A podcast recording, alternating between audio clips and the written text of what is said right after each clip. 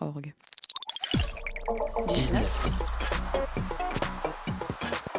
Il est 19h sur Radio Campus Paris. Vous écoutez Radio Campus Paris, il est 19h et 11 secondes. Nous sommes en direct de la Maison des Métallos dans le 11e arrondissement de Paris et vous écoutez la matinale de 19h. La matinale de 19h. Et bah, c'est une émission qui parle de société, politique, euh, Culture alternative. et l'actualité en règle générale. On va peut-être parler des corbeilles à On va linge pas en osier d'Auvergne. Voilà, il y aura, il y aura des invités. Des sociologues, des invités chercheurs. Les invités ne diront que des choses intelligentes. Ça va peut-être s'étriper un peu de temps en temps, mais La matinale de 19h du lundi au jeudi jusqu'à 20h sur Radio Campus Paris.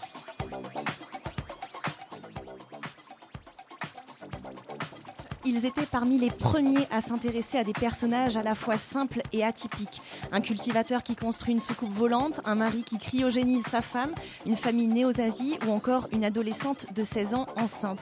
Ils étaient aussi parmi les premiers du petit écran à s'effacer derrière la caméra et à s'abstenir du commentaire sonore. Vous les avez reconnus, je parle bien évidemment de l'émission franco-belge Striptease. Mais l'émission qui déshabille était borderline, elle dérangeait, elle était souvent accusée de sombrer dans le trash et dans le voyeurisme, et c'est pour cette même raison que certains l'adoraient.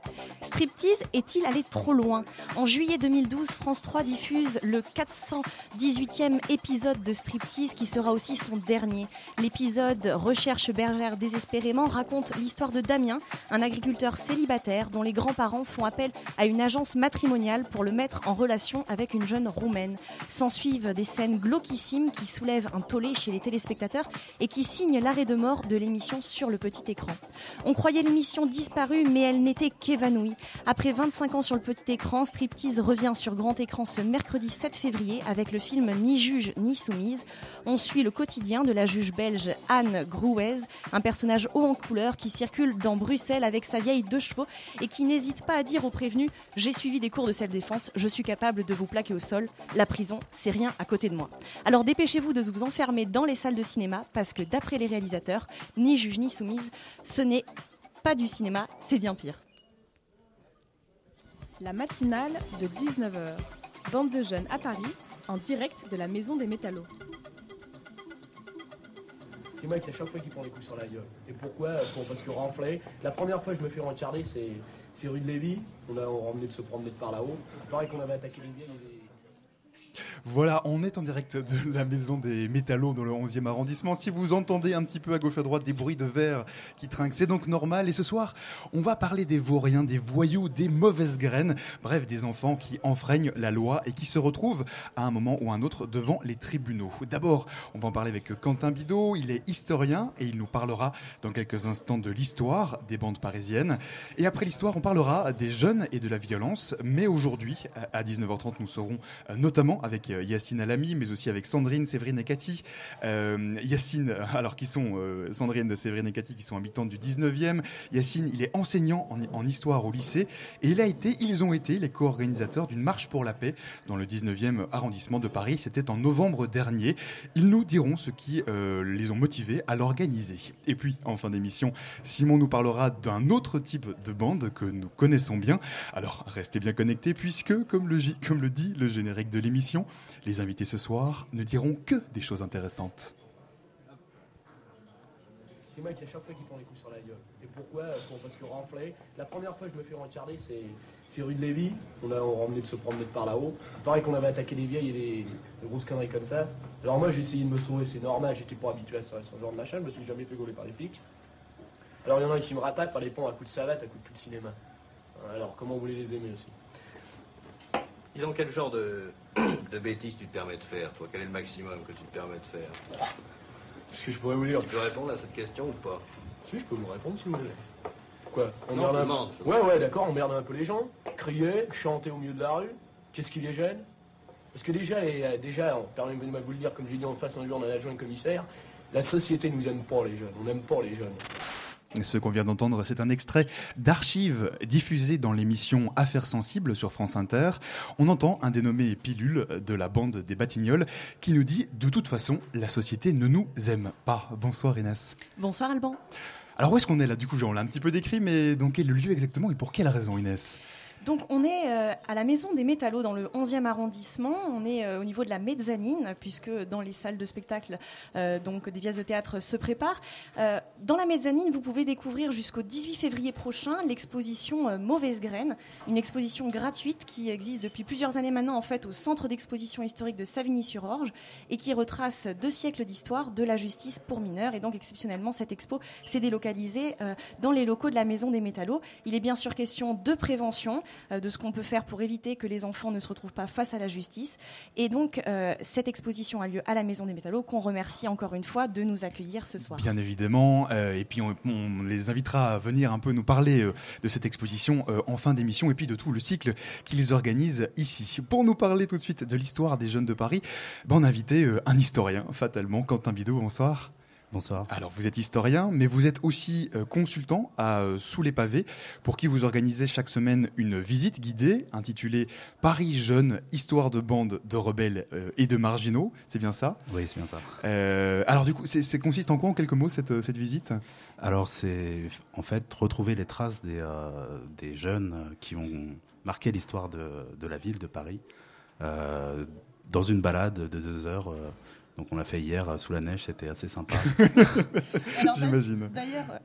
D'ailleurs, euh, sur la page Facebook de votre visite, on a relevé un commentaire euh, assez drôle d'un participant qui disait Ma meuf va encore être ravie que j'aille écouter des histoires de Kaira un 14 février, donc la prochaine visite, jour de Saint-Valentin donc. Est-ce que parler d'histoire de Kaira, c'est bien résumer votre visite? Bah oui, oui, complètement. J'espère qu'il invitera sa meuf du coup à, la visite. Euh, et en fait, l'histoire de, la jeunesse, on utilise beaucoup de mots pour désigner euh, pour désigner les jeunes. Donc aujourd'hui, on parlait de Kaira, de jeunes de cité, euh, mais ça aurait pu être aussi les, les Apaches il y a 100 ans ou les Zoulous. Euh, un peu plus récemment, ou les Azous aussi. Alors on va parler de toute cette histoire, mais euh, avec nous aussi, là autour de la table, dans cette mezzanine de la Maison des Métallos, on a aussi Sandrine, Séverine et Cathy. Bonsoir à, toutes les trois. Bonsoir. Euh, alors donc vous êtes... en le, cœur. le bonsoir est réussi. vous êtes habitante du 19e arrondissement et vous avez co-organisé une marche pour la paix en novembre dernier. Alors on va y revenir en deuxième partie d'émission, mais bien sûr vous intervenez à tout moment si vous le souhaitez. je, je reviens vers vous, Quentin. Alors, votre, euh, on parle un peu des, bandes de jeunes, de l'histoire, c'est le cœur de votre visite. Euh, mais comment est-ce qu'on définit une bande de jeunes? Par exemple, comment est-ce qu'on on peut différencier une bande d'amis euh, d'une bande organisée? Alors, je vais peut-être vous décevoir, parce que ce que, j'étudie finalement, c'est les, c'est les, figures médiatiques en fait que, les, que les adultes en fait ont construites à partir de, de faits divers. parce que finalement, les jeunes eux-mêmes parlent peu d'eux-mêmes, ou en tout cas, on les écoute pas, on, on garde pas de traces. Donc ça va être euh, souvent euh, finalement le monde des adultes qui va parler euh, du monde des jeunes. Hein, une catégorie qui est assez difficile d'ailleurs même à, à, définir, mmh. puisque un jeune, c'est, ça se définit par rapport à deux autres âges qu'on a dans la vie, c'est-à-dire l'enfance et l'âge adulte. Alors votre visite se déroule euh, au cœur de Paris, avec un départ dans le quartier de Port-Royal et une arrivée à l'hôtel de ville. Ça peut paraître étonnant parce que euh, on a l'habitude de penser euh, que les bandes sévissent entre guillemets plutôt en périphérie, dans les faubourgs, les banlieues. Quels sont les lieux emblématiques des bandes de jeunes dans, le centre de Paris? Bah, ça, va dépendre en fait des, des périodes. au Moyen Âge, par exemple, quand on parle des, Gauliards, les Gauliards, ça va être des étudiants pauvres qui vont vivre d'aumônes ou être jongleurs, par exemple, pour euh, essayer de vivre, vont voler aussi pas mal. Eux, comme ça va être des étudiants, ils vont se retrouver sur la rive gauche, euh, euh, là où il y a le quartier latin, les universités. Voilà, près de la Sorbonne. d'autres, d'autres vont vont être autour des halles, la défense, enfin toute cette histoire de assez récente en fait des, des bandes de jeunes à partir de même des, des blousons noirs. Les blousons noirs, je ne sais pas si vous le savez, euh, aujourd'hui, on a l'impression qu'il a, euh, que, que les blousons noirs, c'est vraiment la banlieue. Mais le, le phénomène médiatique euh, est arrivé en 1959 euh, un été où il se passait rien en France et les journalistes euh, ont euh, monté en épingle toute une, d'ailleurs l'ont plus ou moins créé eux-mêmes Mhm. en demandant aux jeunes de, de participer. Et de, ils ont pris des photos à, à ce moment-là et c'est au Square Saint-Lambert, donc dans plein 15e arrondissement, un, un quartier qui est aujourd'hui assez tranquille. Et, euh, et ça a défrayé la chronique, du coup, justement, parce que c'était un, un quartier assez tranquille, deux bandes de jeunes qui se, euh, qui se sont euh, affrontés euh, à ce moment-là. D'accord, donc c'est bon à savoir. Les, les, les blousons noirs viennent du 15e arrondissement. Quentin Bidot, oh, finalement, on a l'impression que les, les bandes de jeunes, hein, je mets des, des guillemets à cette expression-là, euh, ce que vous, vous nous avez dit, c'est compliqué à, à définir, euh, que ces, ces bandes de jeunes, entre guillemets, prennent des, des formes différentes à chaque époque. Euh, Il y a des mots qu'on utilise, il y, a les, alors, il y a- il y a les mots et puis il y a la réalité qu'il y a derrière. Il y a les Apaches au début du XXe siècle, les blousons noirs, vous le disiez, dans les années 50-60, puis les punks à chiens, les racailles. Euh, Qu'est-ce qui réunit euh, toutes ces bandes? Est-ce qu'il y a un lien euh, entre toutes ces, des- toutes ces dénominations? Bah, le lien, c'est peut-être la façon dont, dont on en parle, fi- finalement. Euh, Il y a une phrase d'une historienne qui s'est intéressée à, à, du coup, à, à l'histoire de la jeunesse et qui nous dit j'ai des antisèches, du coup, je vais pouvoir vous la, citer euh, mot pour mot. Vous avez un papier devant vous, mais c'est- vous écoute. C'est Ludivine Bantini qui nous dit que les discours sur la jeunesse ont cela de captivant. Ils en disent davantage sur ceux qui, en- qui les décrivent, qu'ils décrivent. Plus encore, euh, ils sont liés au bilan de santé d'une société. Donc finalement, on va trouver euh, dans, dans ces bandes de jeunes qui, sont, qui vont être des figures médiatiques, en tout cas pour, euh, pour ma part, les, les angoisses d'une société, vraiment ce, ce qui fait peur aux gens. Vous voulez dire qu'à chaque période, en fait, ce qui fait le plus peur, euh, eh ben c'est ça que représentent ces jeunes? Voilà, ouais, ouais. On va, par exemple, sous l'occupation, on, a les, les azous. Les azous, en fait, c'est des, des jeunes gens oisifs, euh, plutôt de bonne famille, euh, qui Mhm. habitent dans le 16e arrondissement et, euh, et qui vont euh, s'habiller d'une manière très excentrique. À l'époque où tout est rationné, euh, ils vont s'habiller avec des longs manteaux, des, des grands cols. Ils vont faire euh, rien comme, euh, comme personne, finalement, euh, mettre des lunettes de soleil la nuit, avoir toujours un parapluie sur eux, mais jamais l'ouvrir. Surtout quand C'est il très angoissant, ça, ouais. Oui, voilà. non, mais ça, ça- ça montre aussi que euh, on avait, euh, on avait peur pour, pour la jeunesse à cette époque-là, et surtout une jeunesse qui, euh, euh, qui finalement, euh, tout ce qu'elle cherchait à faire, elle- c'était pas vraiment une jeunesse résistante. Elle cherchait juste à, à voir, euh, à, ce que la guerre ne lui vole pas sa jeunesse. Mhm. Et donc elle était dans l'excentricité, et ça faisait peur à, à une époque où, euh, où tout le monde est- était dans la guerre. En parlant de jeunesse, euh, après la Seconde Guerre mondiale, on assiste donc euh, au phénomène du baby boom. En 1958, euh, 18% des Français avaient entre 18 et 30 ans. Est-ce que les bandes des années 60 ne traduisaient pas avant tout un conflit générationnel? Oui, ou en tout cas, c'est la première fois qu'on voit autant de jeunes. Et, euh, et du coup, euh, on a l'impression vraiment de, de, de quelque chose qui, qui, qui se crée. Surtout qu'apparaît aussi à, à ce moment-là le, le, la, la culture américaine qui arrive aussi avec les Mhm. GI. euh, euh, ça fait déjà plusieurs, euh, plusieurs années, si on parle là des, des blousons noirs. Et, et donc, il y a, un, il y a un fossé générationnel qui se crée, notamment dans la culture. Et, et des- ces phénomènes aussi de, de, jeunes qui se retrouvent dans les grands ensembles. On crée la banlieue, on crée, les, on crée ces, grands ensembles à cette époque-là. Et, euh, les jeunes, eux, ve- veulent pas euh, passer leur soirée ou leur week-end euh, avec les croulants, leurs, parents. Euh, du coup, et, euh, se retrouvent entre eux dans le terrain vague. Euh, et euh, va se créer tout un imaginaire du coup autour, euh, autour de, de cette figure de blouson noir qui qu'on peut relier euh, jusqu'à maintenant jusqu'aux jeunes de cité je pense euh. Mm.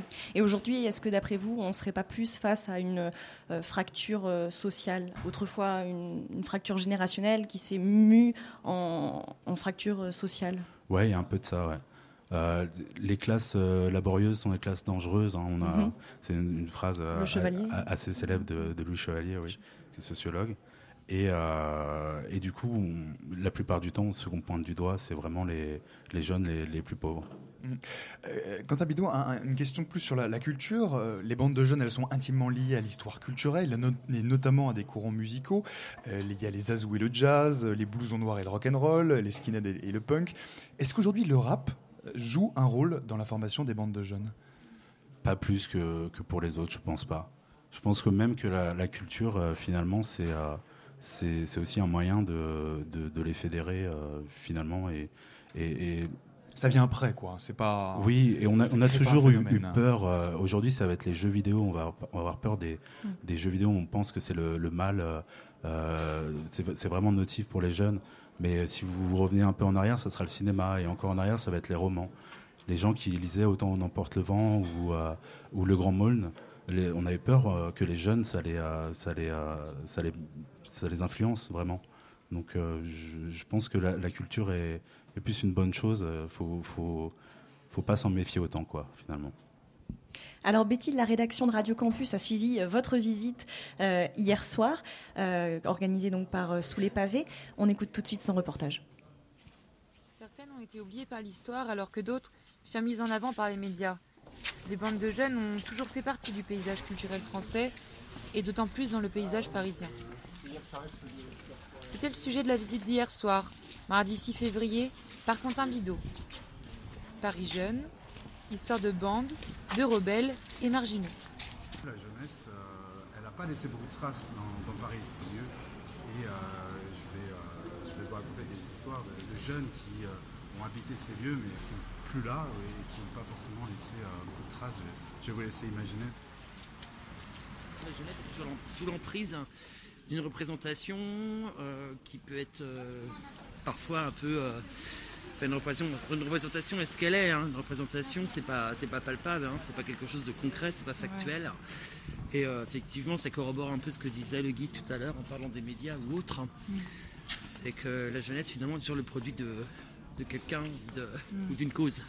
Parfois alors pas très louable. Et ces, ces bandes de jeunes euh, rebelles euh, qu'on va voir aujourd'hui, est-ce que vous pensez qu'il y a quelque chose qui, serait comparable euh, vis-à-vis des, jeunes, euh, des bandes d'aujourd'hui? Disons que euh, les rebelles, il y en a toujours eu, y compris dans, des classes sociales soi-disant aisées. Ils se rebellent toujours contre, une norme collective. hein. Et, ça, c'est, ce sera tout le temps. Je pense que de toute façon, il y aura toujours des jeunes rebelles. Les deux, euh, les deux courants, euh, ça, les, les de riches, entre guillemets, et puis, et puis les, les classes laborieuses. Alors aujourd'hui, ça serait, euh, ça serait quoi d'après vous? Les, les- les figures un peu médiatiques qu'on pourrait. Alors eux, se, eux se, se revendiquent pas des banlieusards Et de l'autre côté? Ouais, non, peut-être pas. Des gens qui changent un peu les choses structurellement, euh, très euh, numériques, ouais. Ouais, des hipsters peut-être. C'est- Moi je dirais ça. Ça, je vous laisse euh, faire, euh, faire votre opinion. Aurore, qui travaille dans l'humanitaire, trouve un facteur commun à ces regroupements. Moi, j'ai toujours pensé. En fait, je- moi, je suis pas de Paris et j'ai toujours pensé que euh, ces bandes de jeunes, en fait, à Paris, c'est très spécifique parce que euh, parce qu'en fait, je pense que la misère, elle est très visible à Paris et que euh, ça vient un peu de ça aussi, je pense. Donc les bandes de jeunes, elles viendraient d'une cause qui est... Je pense que c'est politique, ouais. Moi, je pense qu'il y a toujours une raison un peu politique derrière.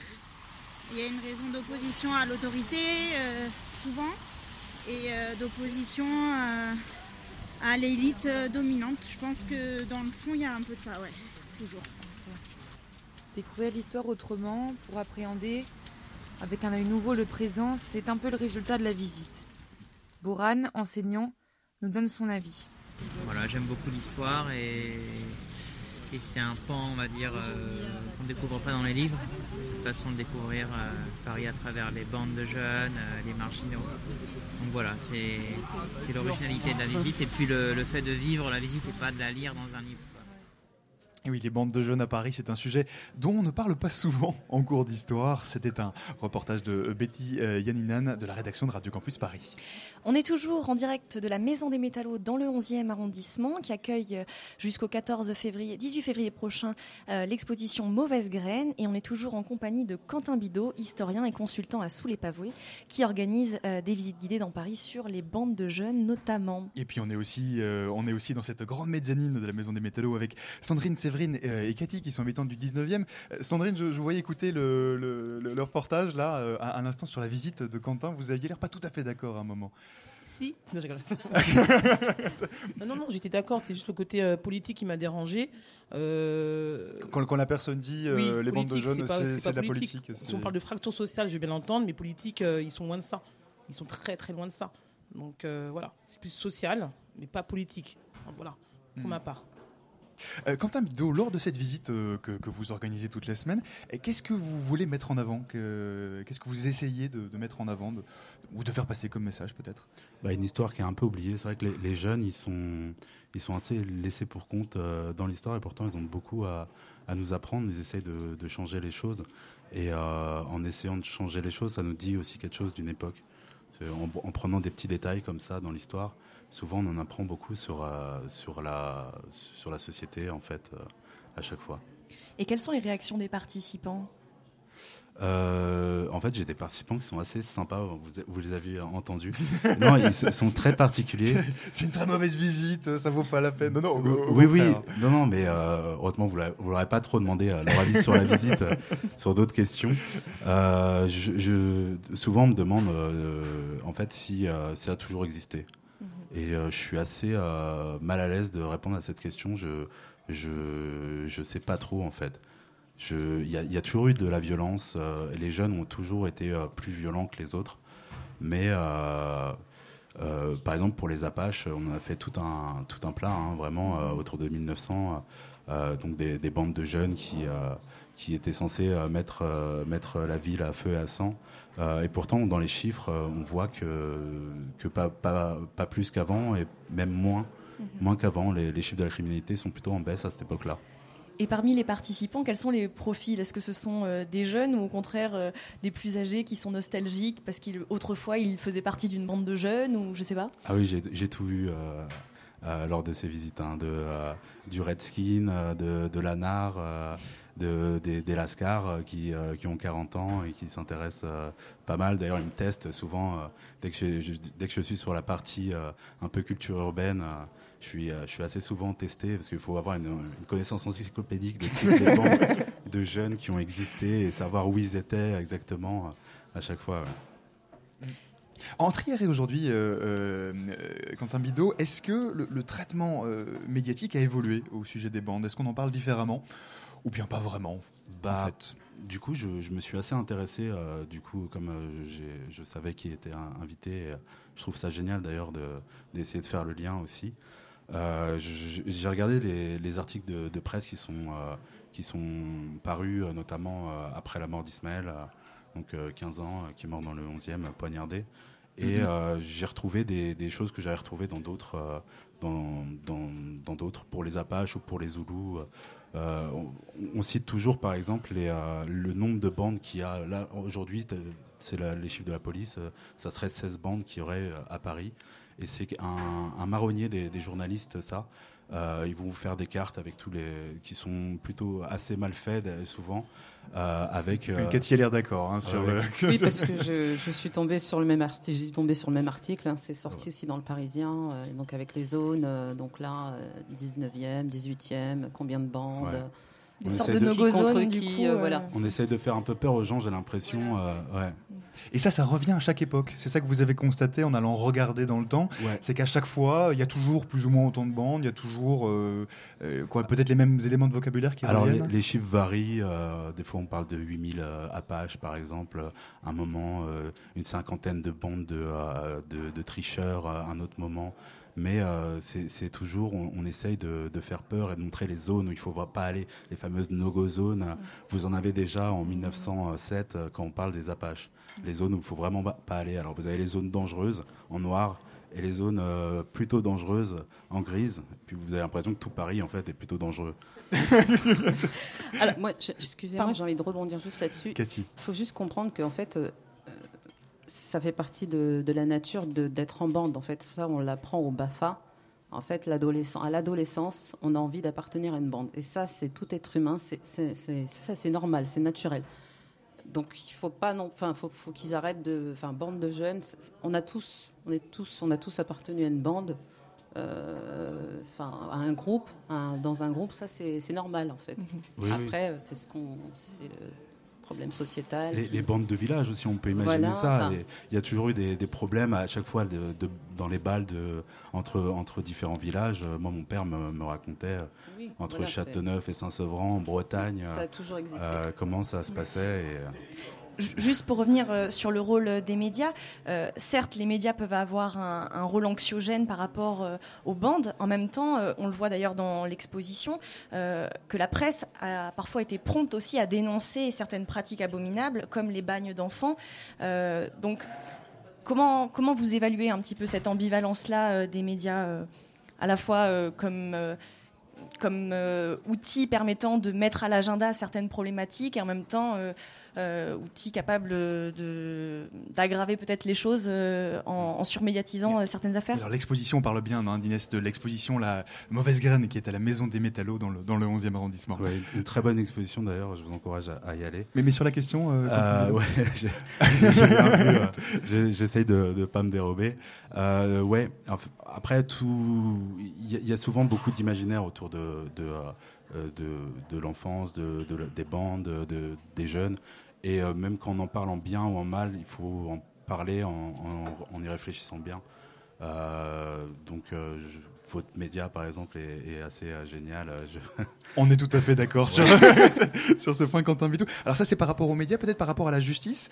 Euh, de ce que vous avez pu en voir, et puis vous êtes historien, est-ce qu'on peut dire que le regard de la justice en, en deux siècles a changé quant au regard qu'elle porte sur les bandes de jeunes et puis sur les jeunes délinquants aussi? Oui, bah, il y a une grande date, c'est euh, 1945, euh, l'ordonnance, euh, donc qui euh, privilégie en fait l'éducatif sur le sur le répressif, et on est toujours dessus.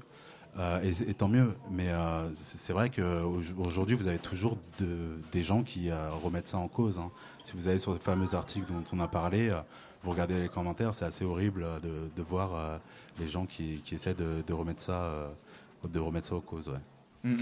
Et quelles sont les, les réponses que les, les politiques euh, eux-mêmes ont pu euh, formuler euh, ces dernières années? Est-ce que vous pouvez nous faire une forme de rétrospective par rapport aux bandes? Le tout sécuritaire principalement? Euh, ouais, ouais, ouais. Et euh, même, je dirais aussi euh, une question d'urbanisme.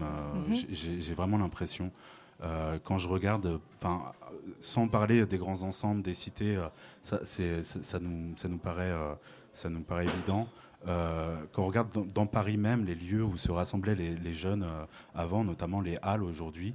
euh, si vous regardez le jardin des, des halles aujourd'hui, moi je, je- je passe du coup pendant ma visite et on, a, on a un principe de, de, de panoptique. C'est quelque chose qui Mm. nous vient des, des prisons. Peu importe où vous êtes donc autour de ce jardin, vous, avez- vous, vous pouvez tout voir sur la place. Il n'y a aucun lieu qui vraiment permet en fait euh, peut-être aux jeunes de, de, de, se, de se mettre dans un coin pour euh, pratiquer la danse par exemple ou des choses comme ça. Des choses qui, qui ont existé à, à la grande époque des halles où, où vous avez les, les punks, les skins. euh, Enfin, peut-être un peu moins les skins qui étaient un peu moins sympas, mais euh, On a toujours eu besoin de lieux, d'endroits. Le enfin, c'est- 104, ça Voilà. remplit pas cette mission selon vous? Je connais moins le, le 104, je pourrais pas vous, vous aider euh, là-dessus. Mesdames, vous dodelinez de la tête. Oui, ça, Séverine. ça remplit le rôle euh, pour certains jeunes, pas pour tous. Donc il y a encore une ségrégation à ce niveau-là. Hum, On va continuer à en parler hein, euh, avec vous, en, notamment en deuxième euh, partie d'émission. Eh bien, merci Quentin Bidot d'avoir répondu à nos questions. Vous restez bien sûr avec nous pour la deuxième partie de, de l'émission. Oui, euh, puisque nous sommes, euh, Inès, ce soir en direct depuis la Maison des Métallos dans le 11e arrondissement de Paris. Et puis si nous sommes ici, c'est parce que a lieu jusqu'au 18 février, hein, on le rappelle, une exposition retrace- retraçant deux siècles d'histoire de la justice des enfants. Élodie de la rédaction de Radio Campus Paris a justement discuté avec les commissaires de cette exposition, euh, qui sont Véronique Blanchard et Mathias Gardet. On les écoute.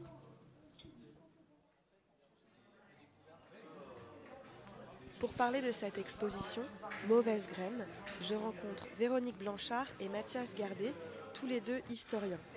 On considère que justement ce qui est intéressant, c'est pas forcément euh, l'actualité autour de la délinquance juvénile, mais plutôt d'interroger cette actualité au vu du passé et au vu de l'histoire. Et pour faire de l'histoire, il faut des archives. Les archives, ça veut dire euh, des documents administratifs, des documents euh, faits par les jeunes eux-mêmes, par les institutions, mais aussi des photos, euh, mais aussi des films.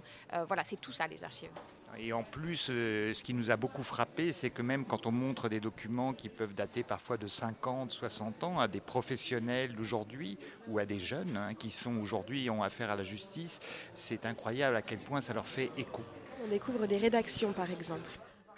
Mon portrait, le voici. Pour commencer, je vais vous dire que j'ai 14 ans et demi.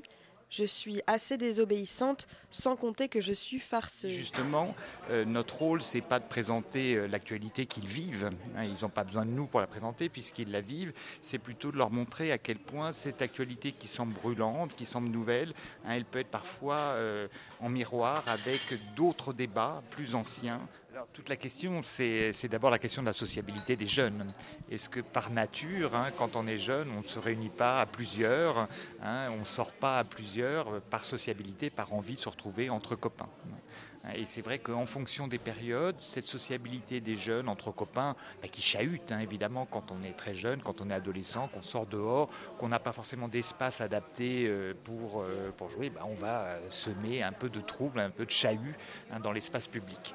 Et selon les périodes, cette présence de groupes de jeunes, de groupes de copains dans la rue, hein, va faire plus ou moins peur. Très souvent avec Mathias, que ce soit au centre d'exposition, dans les cours, à l'université, etc., on dit on redit que malheureusement ce serait fantastique si l'histoire permettait réellement de ne pas recommencer éternellement euh, les mêmes phénomènes. Vraiment euh, l'outil que nous, nous avons trouvé avec Mathias pour permettre le débat, pour permettre le questionnement, pour euh, lutter contre certaines représentations et pour essayer de voir les mauvaises graines autrement que comme certaines unes de journaux nous les montrent. Il y a un lien en effet entre l'opinion publique euh, euh, et la politique qui est appliquée, plus que entre la réalité des délits et la politique qui est appliquée. Selon euh, le contexte euh, économique, social, politique dans lequel on est, on va percevoir les jeunes, qui eux bougent pas beaucoup, différemment. Euh, C'est exactement ce que vient d'expliquer Mathias sur les bandes de jeunes. Il y a des moments où les groupes de jeunes sont considérés comme des bandes délinquantes dangereuses, et ça donne les apaches, les blousons noirs, la racaille. Et puis il y a d'autres moments où les groupes de jeunes sont juste des groupes de jeunes qui passent du bon temps, et ça peut par exemple avoir comme, euh, comme nom les hippies euh, dans les années 70, qui ne sont absolument pas vécus comme euh, des groupes de jeunes menaçants. Ce qui est très intéressant, c'est de voir à quel point le politique est sensible à ces contextes-là et à ces perceptions sociales de la délinquance juvénile. Ce que nous montre l'histoire, en tout cas, c'est que il y a eu plusieurs tentatives à plusieurs moments de l'histoire sur des prises en charge nettement plus ouvertes, qui desserraient les murs de l'institut dans l'entre-deux-guerres et pour les années 70, que ce type d'organisation plus souple, euh, moins institutionnelle, plus individualisée, euh, puisse effectivement euh, nettement améliorer à la fois le sentiment des jeunes vis-à-vis de la justice et, et puis les aider à grandir, puisque finalement le but c'est quand même de les aider à grandir.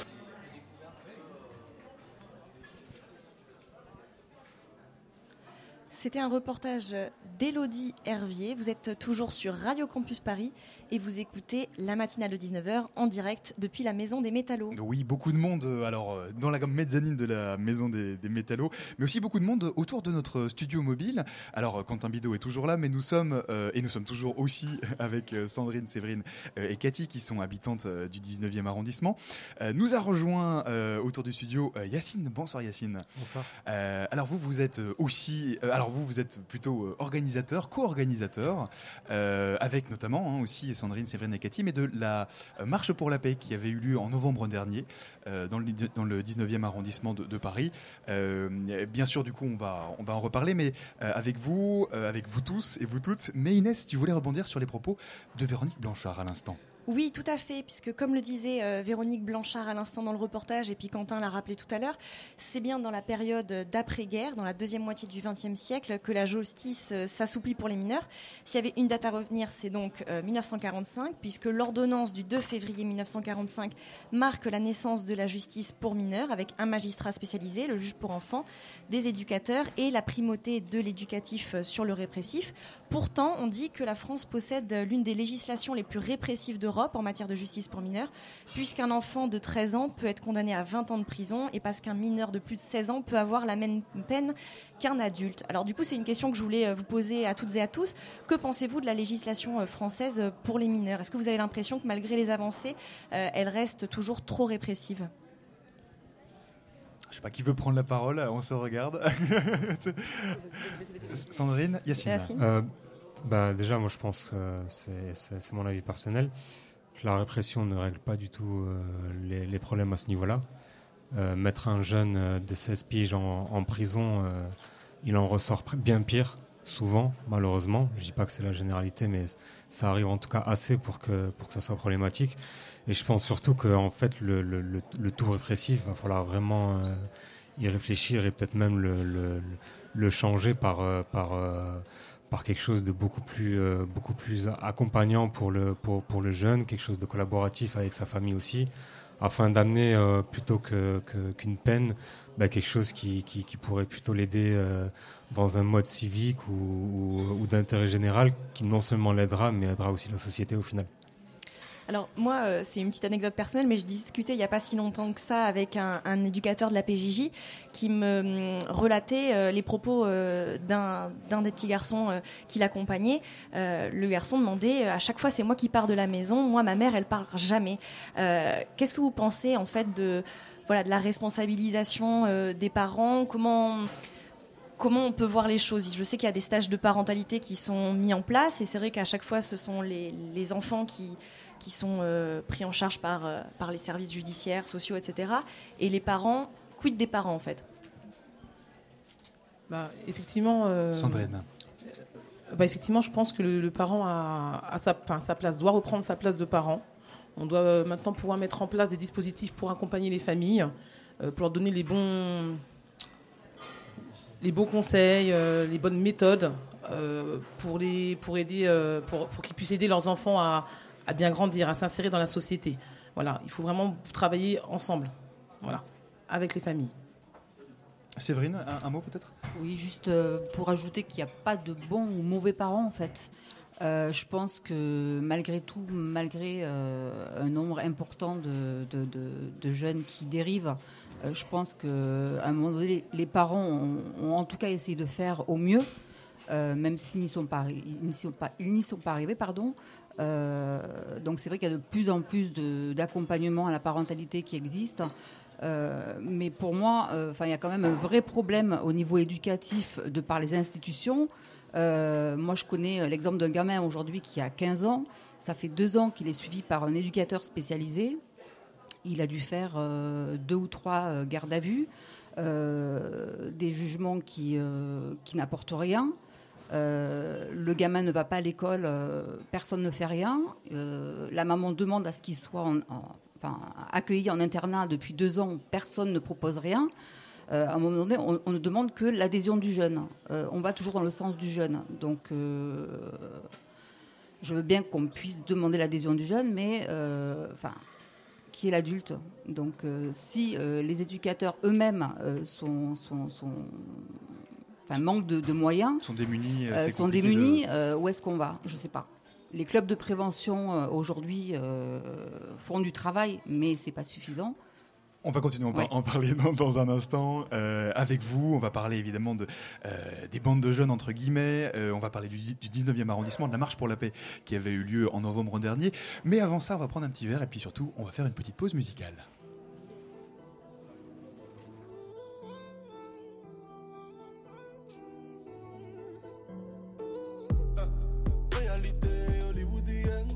Putain c'est chaud. Certains attendent que l'amour vienne d'aimer au même plus tôt. Le ciel est rouge, il pleut des larmes de sang. Maman m'a dit qu'à l'époque, les gens vivaient bien plus longtemps. Réveillé dans la stupeur, renouveau non dans le vent. Certains diront que c'est super en pleurant à l'enterrement. Et je m'en souviens, beaucoup n'ont pas vu le printemps. J'en verse une à la tienne de temps en temps.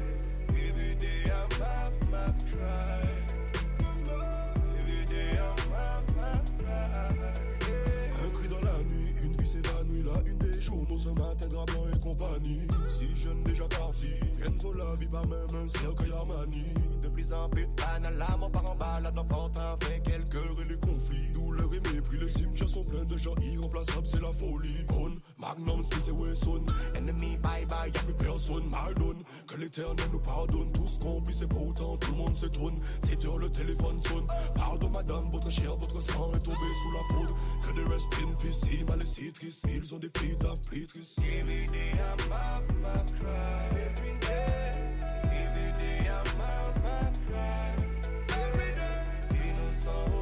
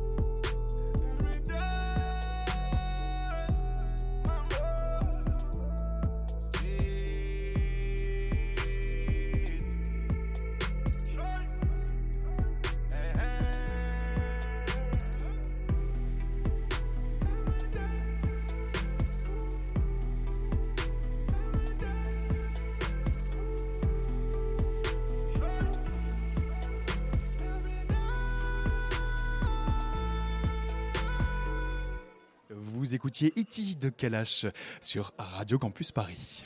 La matinale de 19h. Bande de jeunes à Paris, en direct de la Maison des Métallos. Et oui, et oui, on est en direct depuis la mezzanine de la Maison des Métallos dans le cadre de l'exposition et du cycle Mauvaise Graine euh, qui se déroule donc euh, ici même dans cette maison euh, et qui retrace deux siècles de la justice pour mineurs, pour les mineurs en France. Alors Yacine, euh, Sandrine, Cathy et Séverine, on a parlé de la marche euh, pour la paix que vous avez euh, co-organisée, c'était en novembre dernier. Euh, vous pouvez nous rappeler pourquoi vous l'aviez euh, organisée à l'époque? Quel était l'objectif? Ben, écoutez, le Cathy. Cathy, voilà. on est d'accord. Ben, écoutez, nous, c'était. Enfin, voilà, nous, on est des habitantes, des mamans aussi avant tout. Et donc, euh, c'est vrai que comme ça a été le deuxième euh, décès en moins d'un an, euh, en fait, on s'est, appelé, on s'est dit non, mais il faut complètement faire quelque chose parce que ça ne peut plus durer. Nous, on a nos enfants, ça va être la future génération. Si ça continue, si on fait rien, c'est comme si on était coupable, euh, enfin voilà, de, rien faire. Donc on s'est dit, ben là, on va essayer de faire une marche, une grande marche. On va euh, voilà, faire participer toutes les mamans de tout l'arrondissement, en fait, pas que no- notre quartier. Ça aussi, c'est, c'est- je trouve que c'est un problème, les sectorisations. Enfin bon. Et juste pour avoir un ordre d'idée, vos enfants ont quel âge respectivement? Moi, j'ai une fille de 18 ans et un garçon qui est derrière, là-bas, de, de 8 ans. On salue. On Voilà. l'aperçoit. voilà, pour ma part. Moi, j'ai une fille de 21 ans et un garçon de 11 ans. Moi, j'ai une fille de 23 ans, un garçon de 20 ans et une dernière, ma dernière a 18 ans. Et on voit Yacine qui rigole à côté. Pas encore. Pas encore d'enfants. Alors au- aujourd'hui dans le 19e euh, et d'ailleurs dans, dans Paris, euh, cette violence entre euh, bandes de jeunes, alors de nouveau je mets ça entre gros guillemets, hein, mais euh, cette violence en tout cas, euh, est-ce qu'on la, la ressent au quotidien? Alors, tout d'abord, moi, je voudrais euh, introduire en disant que le 19e, c'est un super arrondissement. Euh. Avec une mixité euh, sociale et culturelle incroyable. C'est pas une no-go zone un peu. après, il y a des voilà, il y a des endroits plus dangereux que d'autres, mais je pense que c'est un petit peu pareil pour tous les quartiers. Euh, Mais il y a quand même un peu cette, euh, mais cette atmosphère de violence ou bien ces épisodes de violence quand même. vous- Il y a des épisodes, épisode. oui, il y a des épisodes de violence. Moi, ça fait euh, 16, 17 ans que j'habite le quartier. Euh, c'est vrai que de génération en génération, ça, ça peut évoluer. Euh, le respect est peut-être moins, euh, moins présent qu'avant. On, on sent une, une régression à ce niveau-là. Le respect quoi entre les générations, Euh, entre, les habitants générations, entre les habitants. Ça concerne pas que les jeunes là du coup. Absolument pas, non, non, non, mais euh, c'est vrai que les jeunes euh, prennent de plus en plus le pouvoir. Ouais. Non. Puis oui, c'est clair qu'il y, a- il y a des épisodes de tension. Elles peuvent être palpables à des moments. Moi, je pense surtout qu'il y a eu, un- il y a eu une, il y a eu une rupture, c'est la crise économique de 2008-2009. Il faut comprendre une chose, c'est qu'une crise économique, quand elle touche un pays, les quartiers populaires sont encore plus touchés, sachant que, pour beaucoup, ils étaient déjà en, crise économique et, problèmes sociaux qui s'ensuivent. Donc en fait, moi je pense aussi qu'il y a, au- au-delà des tensions qui peuvent être palpables ou pas, je pense que tout ça, en fait, on pourrait les prévoir. Toutes les- problématiques de violence, si on, si on était assez euh, bien organisé et, et prenant et partie prenante de, la vie euh, dans, le quartier, on pourrait aider en fait facilement parce que les décrochages scolaires ou les jeunes qui traînent ou les jeunes qui trouvent pas de travail, c'est aussi euh, aussi une rupture en fait du contrat social. Donc moi je, je, légitime pas ces, ces jeunes-là dans, leur violence, mais ce que je veux dire par là, c'est que on peut pas leur euh, leur donner toute la faute et les, accuser d'être responsables de tout ça, alors que les, les, les premières problématiques, c'est des enjeux qui les dépassent eux. Ils ne sont pas responsables de la, de, des problèmes économiques, même si ça, ça, ça peut toucher directement à leurs parents. Mais je veux dire, voilà, et pareil, l'accusation qu'on peut faire aux, aux- aux parents, des fois un peu facilement, c'est vraiment en fait faire l'économie d'une analyse complète de, la- de la situation. Parce que dire juste c'est les parents qui, qui, Mhm. qui font pas assez d'é- d'éducation, c'est complètement faux, puisque euh, le sociologue Marwan Mohamed le- était revenu souvent euh, là- là-dessus en parlant de la question de l'éducation des parents.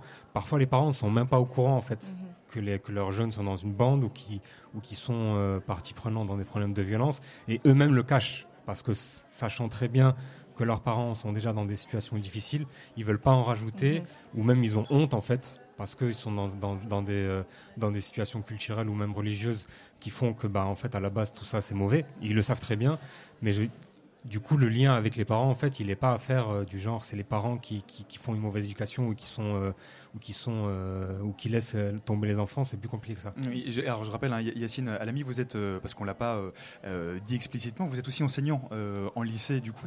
Donc j'imagine que vous, vous voyez ça de près, les rapports entre, entre jeunes et parents. Ouais, bah clairement, c'est, c'est, et, c'est- et d'ailleurs les, les parents tombent souvent des nues quand ils se rendent compte et qu'ils apprennent ce que, ce que, ce que leurs fils ont fait au, au lycée. Moi, j'ai des élèves qui ont, qui ont des problèmes de comportement assez graves. Il y a, il y a souvent des bagarres au sein, au sein du lycée. Et les parents, quand, quand, quand je les rencontre par rapport à, par rapport à ça, ils, ils comprennent pas en fait. Et certains me disent même, mais euh, on est là derrière lui à fond, euh, on fait tout pour lui et pourtant ça, ça, ça, ça dérape. Et c'est là où euh, je, je voulais revenir sur, sur une chose, c'est que ces jeunes-là, en fait, pour beaucoup, à- à 15-16 ans notamment, ils sont aussi dans une volonté d'expression, de, de, de, de trouver une, une, une voie pour, pour, pour, pour leur virilité. C'est des choses qu'on qu'on- qu'on rapporte peu, mais qui ont l'importance par rapport à ces violences-là aussi. Pourtant, il existe des bandes de filles, non? Oui, bon, ça, c'est encore un autre problème. c'est c'est- effectivement, il existe, il existe des bandes de filles aussi. Il se trouve que c'est quand même moins généralisé que les, que les, que les bandes de, de, de, de- de jeunes hommes. Séverine euh, oui. Oui, parce Je que je voulais revenir là-dessus, parce que j'ai j'ai étudié, euh, donc ça c'est une étude de l'OMS, donc euh, l'Organisation mondiale de la santé, qui dit que euh, la violence euh, concerne plutôt 84% des, des garçons. Donc c'est vraiment, euh, voilà, c'est 84%, ce sont les garçons qui sont dans des bandes et dans des, dans des violences. Donc, euh, donc ça concerne plus précisément les garçons. Alors, Yacine, on vous connaît bien à Radio Campus Paris. Pardon. C'est pas grave. allez-y, allez-y, allez-y. Non, je disais que c'est- c'est- ça pouvait aussi avoir une, une connotation culturelle aussi, parce que euh, notamment dans les quartiers euh, euh, 19e, 18, 17e, où il y a quand même une, une population issue, issue de l'immigration, Euh, culturellement parlant, ce sont les hommes qui se rassemblent entre eux. Euh, à l'extérieur. D'ailleurs, on peut très bien euh, en témoigner aujourd'hui euh, dans le 18e, Max Dormois, euh, Marc des Poissonniers. Ce ne sont pas des jeunes gens qui, qui se rassemblent, il y a aussi des, des papas qui. euh, Donc voilà, peut-être que c'est peut-être ça qui explique le fait qu'aujourd'hui, ça concerne plus les, les- les garçons plus que les filles. Mais, euh, mais je pense que malheureusement, ça, ça tend à se généraliser aussi. Ça, de- ça devient de plus en plus banal. Donc, euh, J'ai encore aussi envie de rebondir aussi, puisqu'on parle beaucoup des parents, des parents, des parents, mais il faut savoir qu'il y a beaucoup plus de familles monoparentales Parentales, aussi aujourd'hui. Donc ça aussi, c'est un facteur qui, qui joue énormément. Une maman, elle peut pas se transformer en papa et maman et, et Wonder Woman. Donc il y a aussi ça qui est difficile. Donc les parents ont un rôle à jouer, mais il y a aussi, euh, il y a aussi ce, ce facteur-là qu'il faut prendre en compte aujourd'hui. Bien sûr. Donc oui, Yacine, je disais qu'on vous connaissait bien à Radio Campus Paris puisque vous étiez euh, venu euh, le 18 décembre dernier dans nos locaux euh, pour nous parler de la web radio du 19e arrondissement, V-1. Euh, ça a été un des outils développés pour apaiser les conflits, notamment dans le quartier. Comment est-ce que ça fonctionne? 20-1, donc 19e. Euh, bon, à la base, c'est pas seulement un outil pour, ça. On a fait une émission autour de, des problématiques de violence dans, dans, dans le 19e pour essayer en fait de faire émerger le, le sujet, d'en parler avec les jeunes. De libérer la parole. D'ailleurs, ça a été ça a été plutôt difficile. On était revenu dessus. Bah écoutez, aujourd'hui, on, on continue le travail. On va bientôt euh, inaugurer euh, les, euh, les locaux au sein d'une maison associative dans le 19e avec le, tout, tout le matériel euh, pour, pour la radio. Et nous, on, on compte euh, utiliser cet outil, entre autres, pour, euh, euh, ben, donner la parole aux jeunes directement, en fait, leur proposer d'en parler euh, sans, sans, tabou et d'essayer de, de, de, enfin, de crever l'abcès, en fait, sur ça, parce qu'il y a un gros problème de parole aussi autour de ce sujet. Mm. Euh, Sandrine, Séverine, euh, Cathy, Yacine, vous avez euh, tous les quatre participé au sein d'un collectif à l'organisation de la Marche pour la paix en novembre dernier. On, en a déjà un petit peu parlé, mais sans refaire toute l'histoire, je voulais peut-être vous demander sur ce que ça avait amené cette Marche pour la paix. Concrètement, là, ça, avait lieu en novembre dernier. Est-ce que vous avez eu l'impression que ça a permis de, voilà, de faire prendre conscience de certaines choses? Dans euh, vos quartiers, mais dans les quartiers dans le 19e, mais aussi à l'extérieur, dans, Paris et plus largement Bah, écoutez, moi, je ne vais pas avoir la prétention de dire que ça a calmé, euh, enfin, en tout cas, ça, a réduit la violence, mais en tout cas, euh, le climat s'est quand même ap- apaisé. On sent quand même un apaisement, ça, on le ressent.